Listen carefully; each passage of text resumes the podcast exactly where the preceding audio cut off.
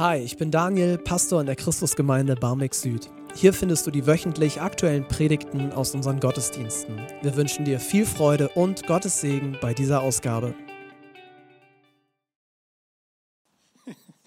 Hi, ich bin Daniel, einer der Pastoren hier in der Christusgemeinde Barmbek Süd.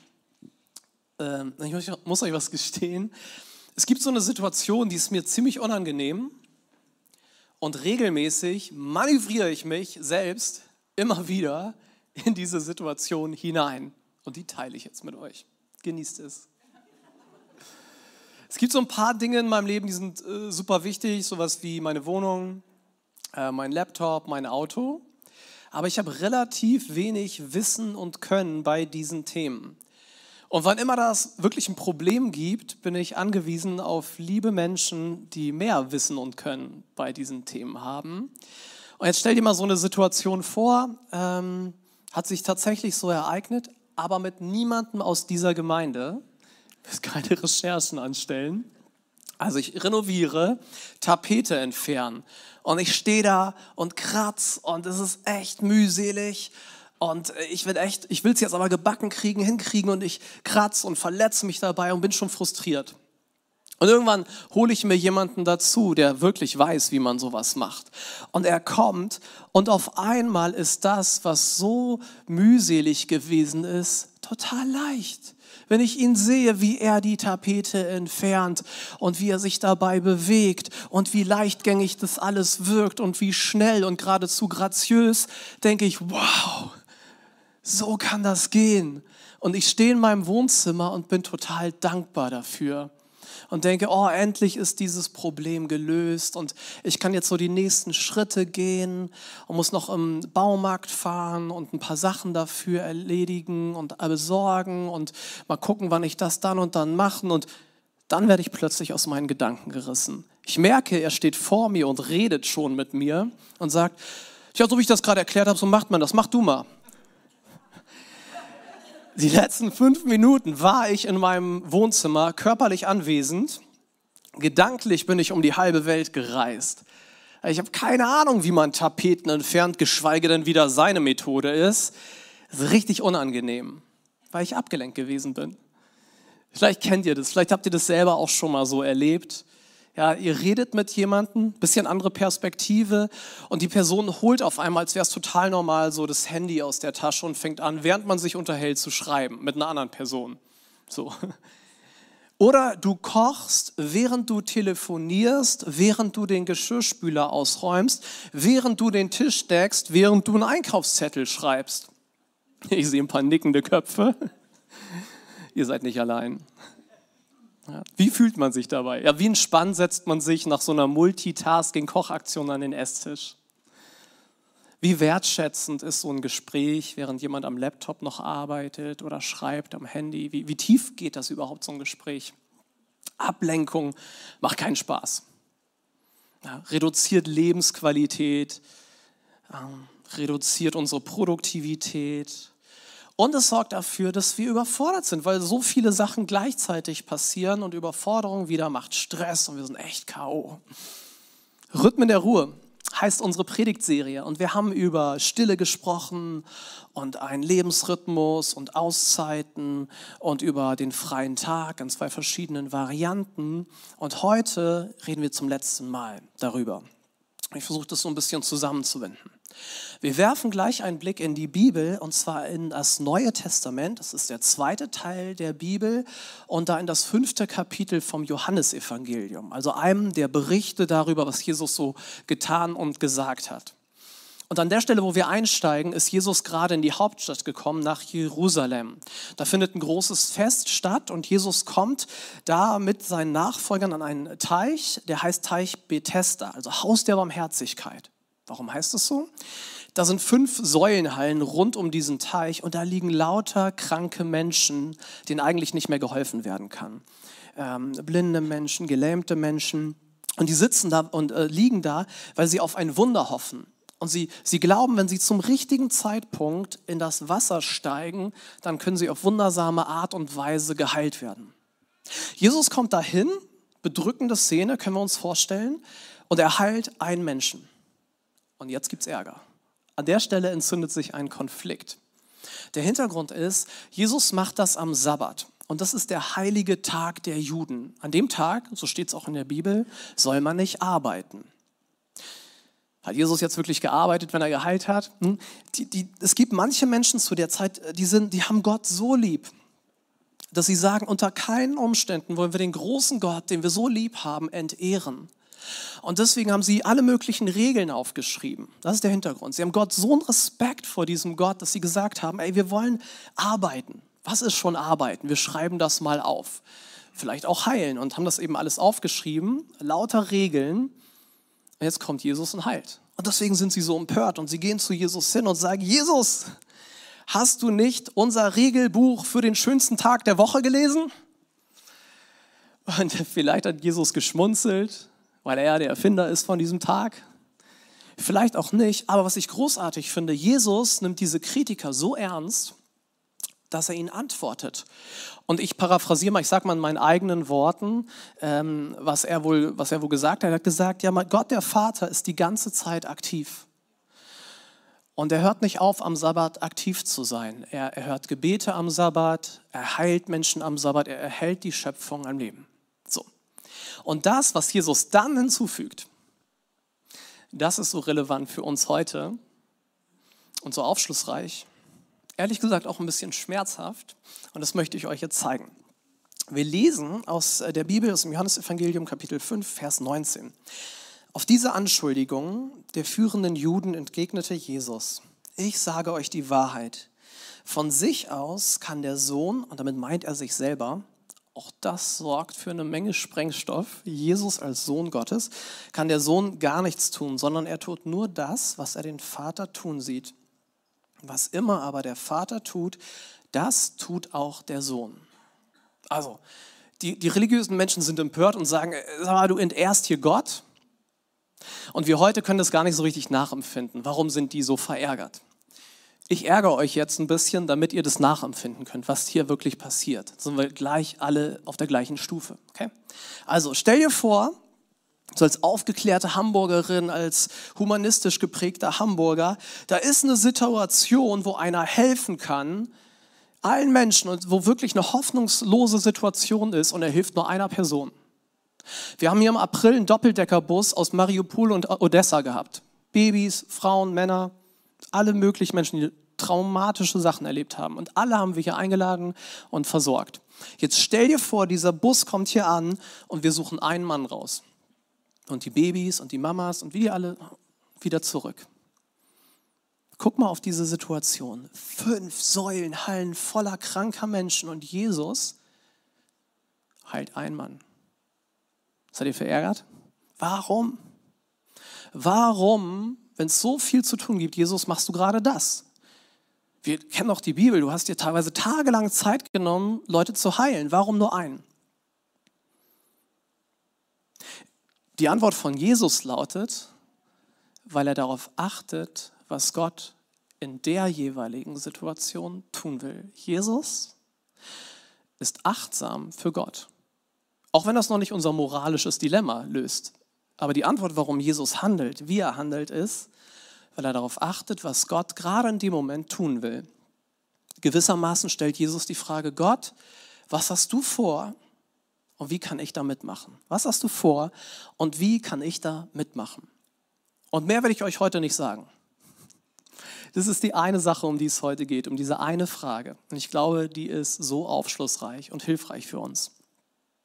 Ich mache mal einen Rückbezug zur ersten Predigt. In der ersten Predigt zu dieser Serie haben wir uns einen poetischen Text angeguckt aus dem Alten Testament, der bestimmte Rhythmen betont. Es gibt Zeiten zum Geborenwerden, Zeiten zum Sterben, Zeiten zum Lachen, Zeiten zum Weinen und so weiter und so fort. Und die Idee ist, Gott ist immer aktiv. Gott ist immer aktiv, aber nicht immer an der gleichen Stelle.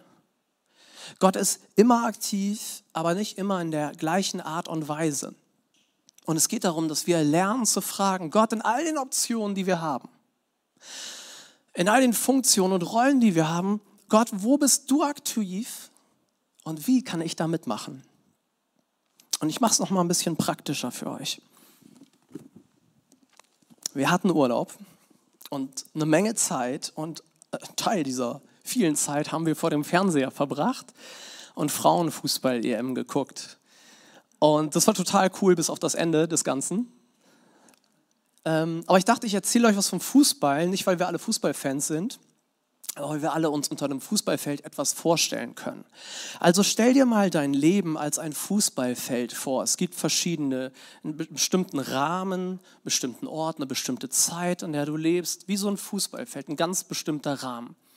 Und es gibt verschiedene Lebensbereiche. Ah, das Private, die Arbeit, die Kita, die Schule und so weiter. So wie beim Sport. Angriff, Mittelfeld, Verteidigung und Tor. So, und dann gibt es verschiedenste Personen und verschiedene Rollenspielen, die in deinem Leben. Genauso wie beim Fußball es eben diese verschiedenen Spieler und Mitspieler gibt. Und du bist eine von diesen Personen. Aber es gibt nur einen Ball. Es gibt nur einen Ball. Und da, wo der ist, da ist die Action. Und wenn du jetzt so anfängst, Fußball zu spielen im Verein, das habe ich auch eine Zeit lang gemacht, dann rennst du die ganze Zeit rum. Du bist die ganze Zeit beschäftigt, von einer Linie zur anderen zu rennen, links, rechts, du spielst Libero, Mittelfeld, Torwart vielleicht, keine Ahnung, du bist überall und hast am Ende einen hochroten Kopf, bist völlig K.O.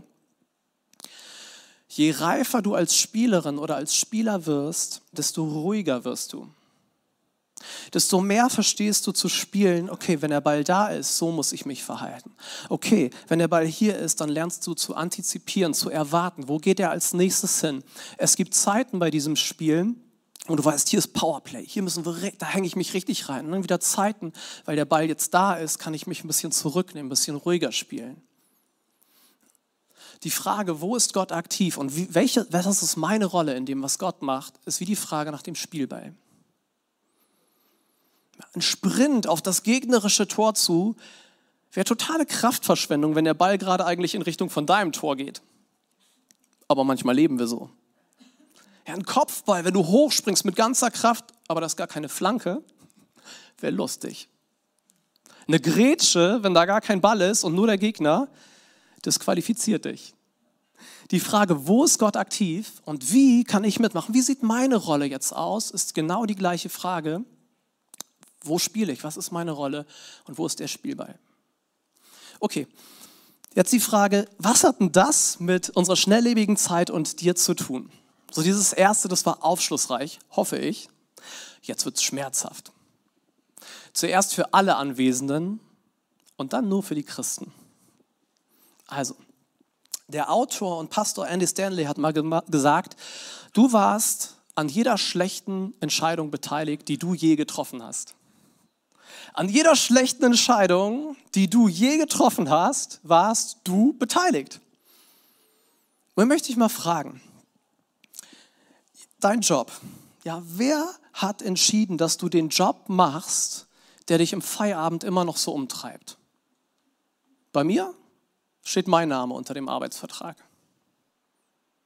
Wessen Entscheidung war es, deinen Kalender so zu füllen, so zu überfüllen, also ich weiß, mein Kalender, ich habe auch verschiedene Rollen als, als Ehemann und als Pastor. So, da gibt es Sachen, die kann ich nicht beeinflussen, aber meinen Kalender pflege ich. Wessen Entscheidung war es eigentlich, dass du diesem äh, zeitintensiven Hobby nachgehst, das in so andere Lebensbereiche ausstrahlt? Wer hat entschieden, dass du diese unzähligen Kontakte pflegen musst? Wer hat entschieden, dass du diesen hohen Lebensstandard hast, mit den Urlauben, die ein bestimmtes Format haben, dem Auto, den Versicherungen, der Immobilie. Wer sagt, dass das so sein muss? Kann es sein, dass du da irgendwo beteiligt bist in diesem Entscheidungsprozess? Und jetzt nur für die Christen. Liebe Gäste, entspannt euch kurz, wir machen gleich mit dem weiter. Genießt es jetzt einfach kurz. Also wenn man die Bibelstelle anschaut in Johannes 5, dann ist das ja die perfekte Situation, um überfordert zu werden, sich zu verzetteln. Stell dir das mal kurz vor.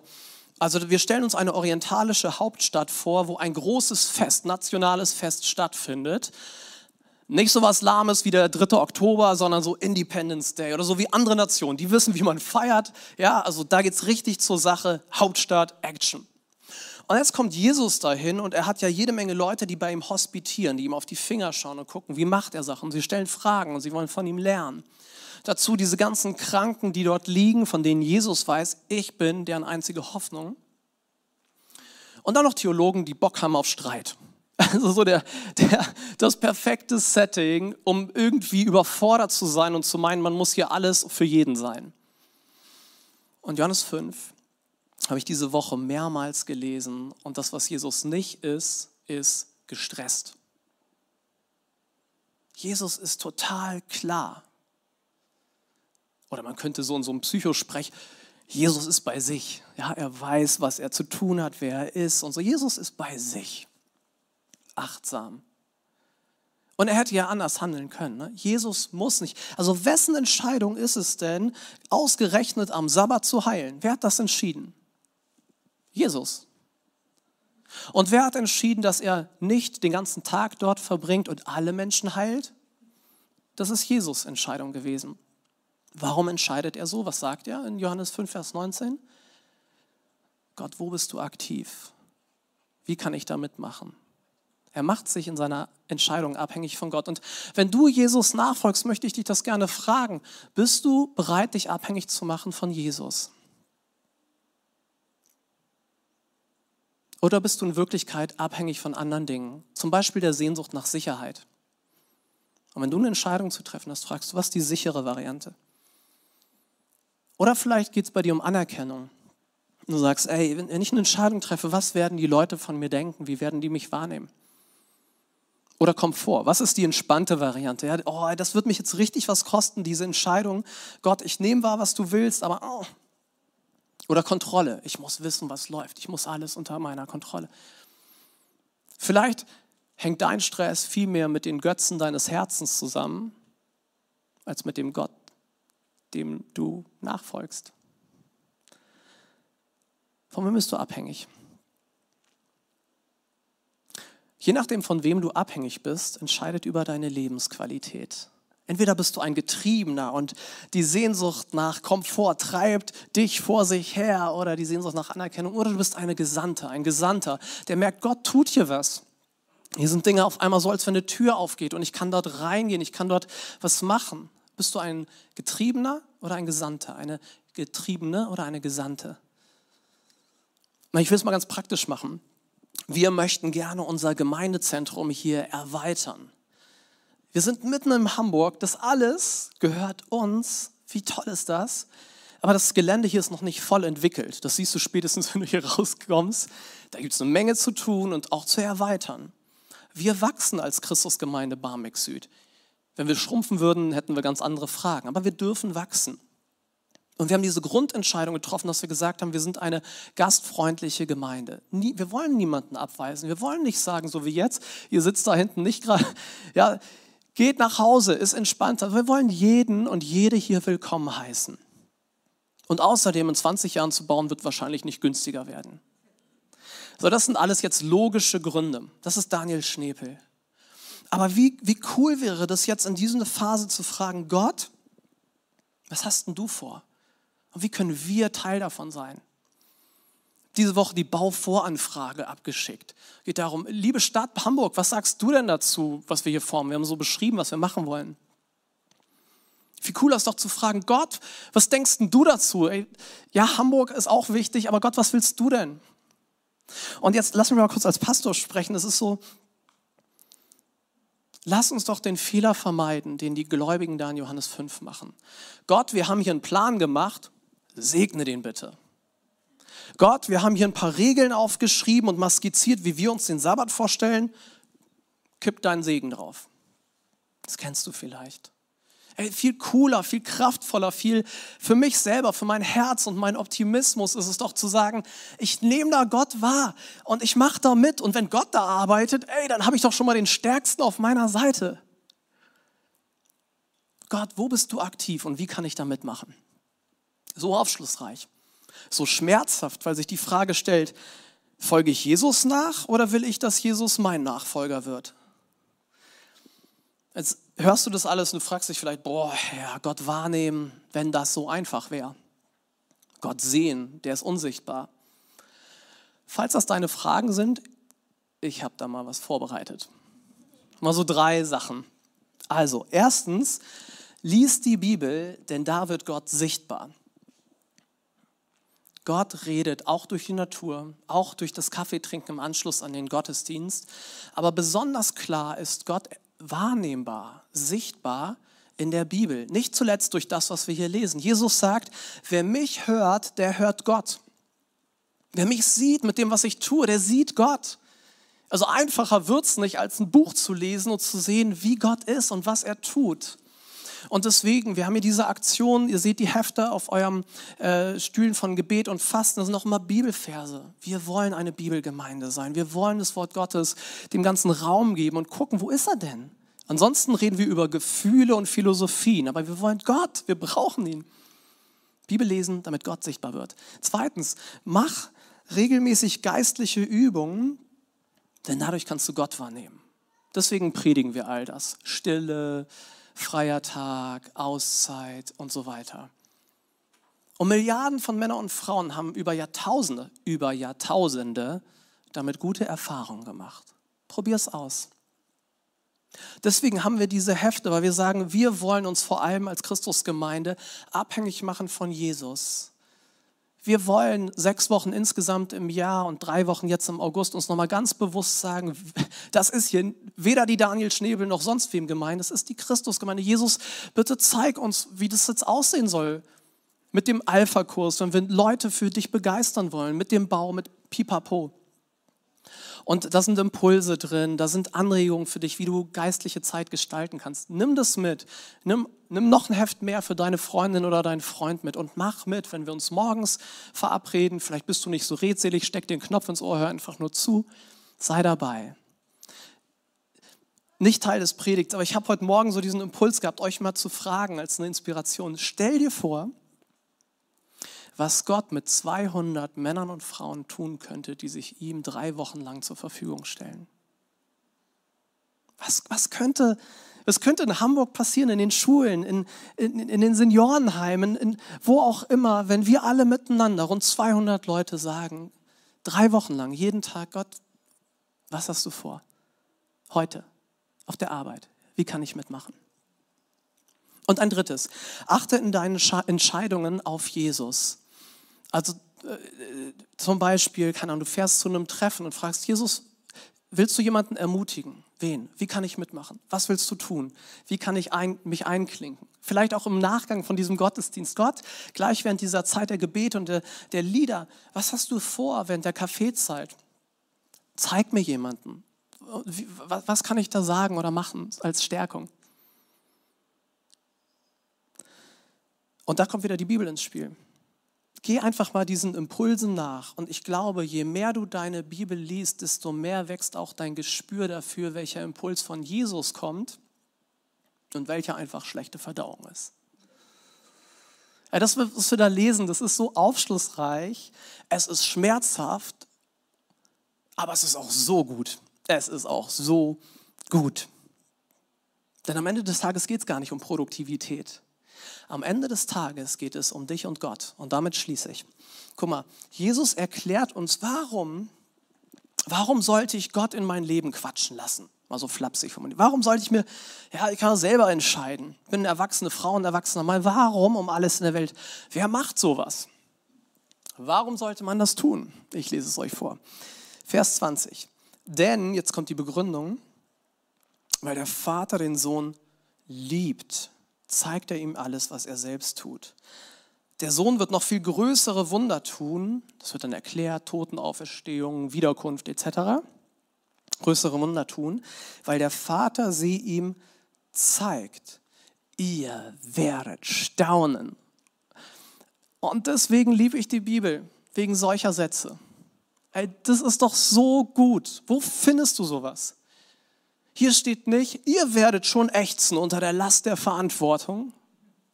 Hier steht nicht, boah, ist das viel Arbeit. Ich brauche hier ein paar, paar Leute, die mit anpacken. Hier steht, mach mit und ihr werdet staunen. Die Bibel ist so, so gut. Das war nicht Teil der Predigt. Meine Frau und ich haben neulich äh, eins unserer Kinder gequält. Wir haben beim Essen angekündigt, wir wollen dir zeigen, wie man kocht. Oh, und ein Aufschrei der Empörung. Darauf habe ich keinen Bock. Und dann braucht es eine Menge elterlicher Geduld und Weisheit, um zu erklären, okay, es macht aus deiner Perspektive momentan keinen Sinn, diese bequeme Position aufzugeben und den anstrengenderen Weg zu gehen. Aber es wäre einfach lieblos, dich nicht mit in die Küche zu nehmen und dir größere Dinge zu zeigen, wenn du groß werden willst. Warum will Gott in dein Leben reden? Weil er dein Vater ist und weil er dich liebt. Und das unabhängig davon, ob du an ihn glaubst oder nicht. Das ist die Schönheit des Evangeliums. Du musst Gott nicht real machen, er ist es und er liebt dich, auch wenn du hier sitzt und denkst, ich bin mir nicht sicher. Und er hat kein Interesse an Bevormundung, sondern er sagt, ich will da noch mehr aus deinem Leben machen. Guck mal, du bist, ich kann noch mehr aus dem machen, was ich dir gegeben habe und du wirst staunen. Du wirst staunen, nicht klagen. Weißt du, unsere Ablenkung an sich, die ist ja kein Problem. Das, was wir verpassen, ist das Problem. Deine ganzen geöffneten Tabs im Browser, vielleicht parallel zur Predigt, der ständige Griff zum Smartphone, die ewige Betriebsamkeit, die sind ja an sich kein Problem, sondern das, was das Problem ist, ist das, was du verpasst, nämlich geliebt zu werden mit einer extravaganten, außergewöhnlichen, nie endenden, bedingungslose Liebe von Gott, dem Vater. Darum geht's. So wie ich da im Wohnzimmer stand, wie Hein blöd und einfach verpasst habe, Beziehung zu bauen, so verpassen wir es, Beziehung zu bauen und zu staunen. Gott braucht dich doch nicht. Gott hat 2000 Jahre lang Kirche ohne uns gebaut. Und wenn du und ich im Sarg sind, weißt du was, dann geht das hier weiter. Vor mir standen Pastoren hier, nach mir werden hier Pastoren stehen. Es geht weiter. Gott braucht doch keinen Daniel. Aber Gott will uns, weil er uns liebt. Weil er uns liebt. Und ein Ausdruck für Gottes Liebe ist das Abendmahl, das wir jetzt gleich zusammen feiern wollen. Dieses Abendmahl ist das Abendessen, das Jesus mit seinen Jüngern gefeiert hat, bevor er dann gekreuzigt wurde. Und auch das, es gab andere Optionen. Ja, es war nicht so, dass Jesus gesagt hat, boah, Messias, normaler Karriereentwicklung ist jetzt predigen, heilen, gekreuzigt werden, alles klar. Sondern natürlich hätte er sich zurückziehen können. Ganzer Mensch, ganzer Gott. Natürlich hätte er so, und man, man liest es in der Bibel. Leute, die, es ist so ein cooles Buch man, wo liest du das, dass der Sohn Gottes da ist und sagt, Gott, ich will nicht machen, was du willst.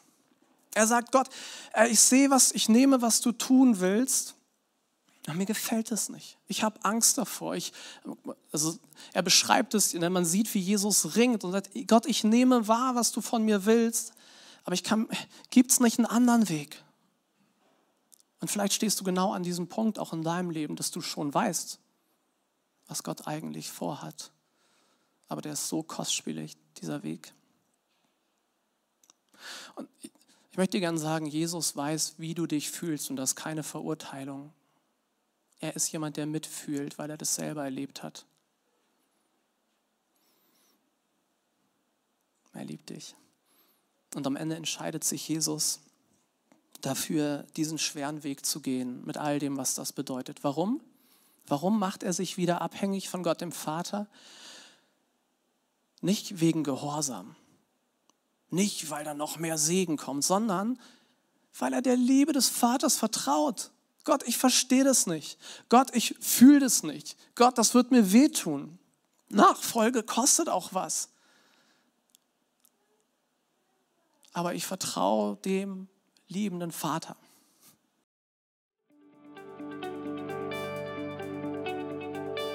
Das war's mit der heutigen Predigt. Wir hoffen, sie hat dir gefallen. Wenn du Hamburger bist, freuen wir uns, dich auch offline bei uns im Gottesdienst zu begrüßen. Mehr Infos findest du auf unserer Website unter cghh-bs.de. Wir freuen uns auf dich.